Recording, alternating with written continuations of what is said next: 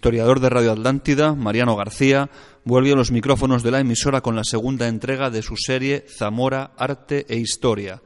Después de su paseo por la prehistoria, Mariano nos sumerge en esta ocasión en la vida de los pueblos prerromanos y romanos, como los celtas o los vaceos del irreductible Viriato, azote de las legiones romanas.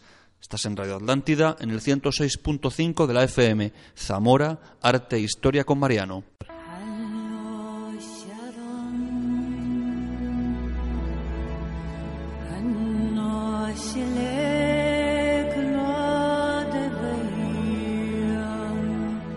España prerromana bien puede comprender el periodo que se desarrolla desde la primera edad de hierro. Es la fase donde se configuran los pueblos primitivos. Durante seis siglos la metalurgia de hierro se hace preponderante, uniendo las técnicas de bronce implantando el uso del hierro. Esta época se denomina Hallstatt o Primera Edad de Hierro, siglos VII a V antes de Cristo. En la provincia de Zamora hay poblados representativos de esta época como los de Bamba, Carvajales de Alba, Albazanes, Rebellinos y San Pedro de la Viña. Estos poblados se sitúan en las proximidades de los ríos, en su zona de aluvión los más fértiles, y en emplazamientos de difícil defensa, lo que obliga a levantar empalizadas de adobe en situaciones críticas. En cuanto a la actividad económica de los habitantes es de tipo agrícola. Principalmente se cultivaba trigo y cebada. Los animales domésticos completaban la dieta de estos pobladores. Bóvidos, cerdos, óvidos.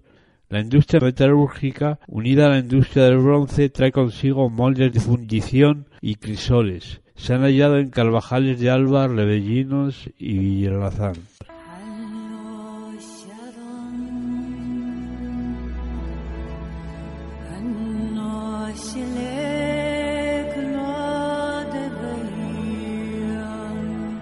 Segunda Edad de Hierro o Cultura del Atén, celtas. El historiador Herodoto consideraba a los pueblos occidentales como celtas. Se denominaba la meseta española por parte de otros historiadores como el país de los celtas por antonomasia. En cuanto a la producción destacan las armas de hierro. La agricultura sigue siendo la principal fuente económica junto a la ganadería y la metalurgia centrada en el hierro. El uso funerario sigue siendo la incineración. Se depositaban las cenizas en una urna. En cuanto a las artes, podemos hablar de originales manifestaciones como los becerros, representaciones pétricas de toros y becerros. Lo que respecta al carácter funerario, destacan manifestaciones de carácter totémico, expresión de un conjunto de pueblos cuya riqueza la sacaban de actividades pecuarias o ganado. Emblemática representación de este grupo cabe destacar en la provincia de Zamora las obras escultóricas de Tolo y Villalpando. De este tiempo destacan los tesoros, objetos realizados con materiales preciosos, donde no faltaban fíbulas y brazaletes que representaban la orfebrería típica celtíbera. Ejemplos, el tesoro de Arrabalde.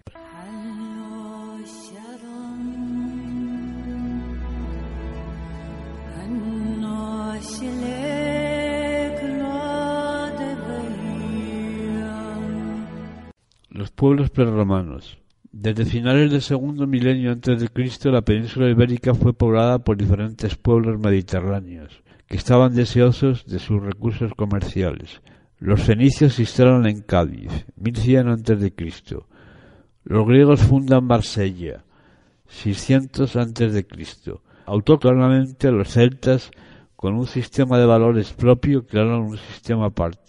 Los pueblos prerromanos instalados en territorios de la, actual Zamora eran rudos y de costumbres guerreras. Habitaban en poblaciones fortificadas o al menos urbanizadas. Casas rectangulares o circulares en zonas de costa. Construidas en piedra y adobe y cubiertas con techumbla de barro y ramajes. Sus costumbres funerarias pasaban por la incineración de cadáveres.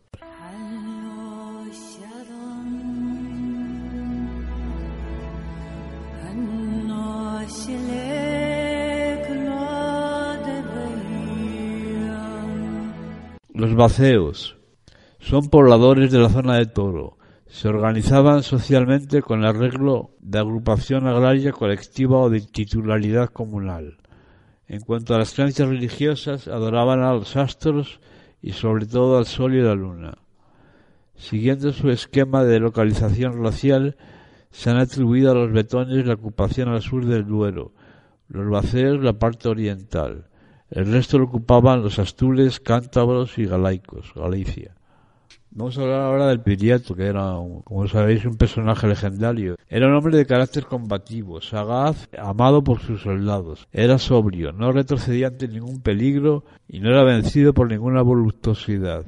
Hacia el año 150 a.C., el pretor romano serbio Sulpicio Galba ofrece a los rebeldes lusitanos tierras para que se asentasen. Después de concentrarlos en tres lugares distintos, les hizo desarmar y les dio muerte. En el 57 a.C., los lusitanos se sublevan de nuevo y el pretor Virtilio les rodea y les promete nuevas tierras. Pero Beriato tiene en cuenta la muerte de sus guerreros y rompiendo el cerco consigue hostigar a Virgilio en un desfiladero y le consigue aniquilar. Comienza así diez años de sensacionales hazañas bélicas de, de Viriato. Estando Viriato en un sueño, entraron sus enemigos y lo asesinaron. Con la muerte de Viriato concluyen los episodios más cruentos de la conquista romana en la península.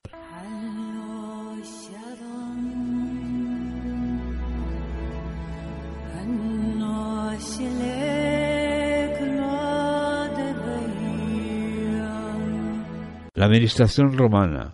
En el año 27 a.C., Augusto realizó la división de la península en Hispania Ulterior, Bética y Lusitania, España Citerior, en línea con la confluencia del Esla con el Duero. La población. Un recorrido por nuestra provincia nos muestra claramente la gran dispersión de yacimientos romanos. Se clasifican en tres categorías, ciudades, castros romanizados y yacimientos de llanura. Los núcleos urbanos. Por esta palabra hay que entender aquellos núcleos que poseyeron rasgo de urbanización, como calles, pavimentos, templos, etc. Yacimientos de llanura. Destacan los diversos núcleos que van desde las aldeas a pueblos en proceso de urbanización. Entre los más destacados son los de Almaraz, Quintanilla de Urz, Villalpando, Castro Torace y Rabanales. Castros romanizados son aquellos que se fueron abandonando por la fuerza a la llegada de los romanos, pero con motivo de las invasiones del siglo III, sobre todo los germánicos, fueron repoblados de nuevo.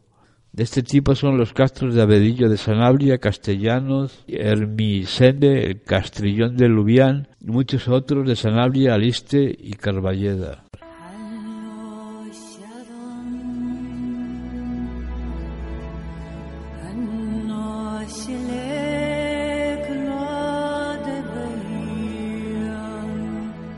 Economía. Al llegar los romanos se encuentra con una economía basada en el sector agropecuario de riqueza cerealística, una economía de tipo colectivista. El comercio era de trueque o cambio, aunque vaceos ya comenzaron a utilizar las monedas. El comercio se daba entre ciudades. Aumentó la economía privada por los impuestos en zonas vacías. Destacan Aliste, productora de lino, Sayago, ganadería y cereal, y Sanabria, ganadería y minería.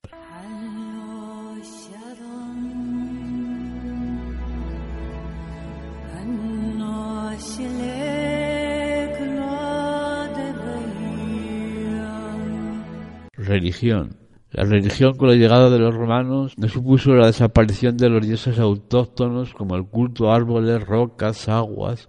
Se adoraba también al caballo y a la luna.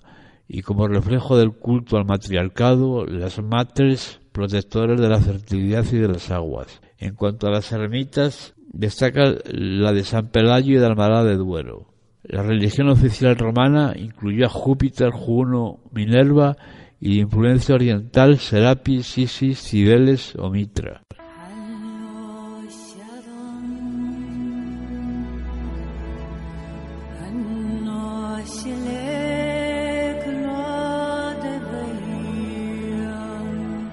Hasta aquí la Zamora prerromana y romana. Muchas gracias, Mariano. ¿Qué nos espera en la próxima entrega? Mis queridos radio oyentes, la próxima lección de historia será de Zamora visigoda.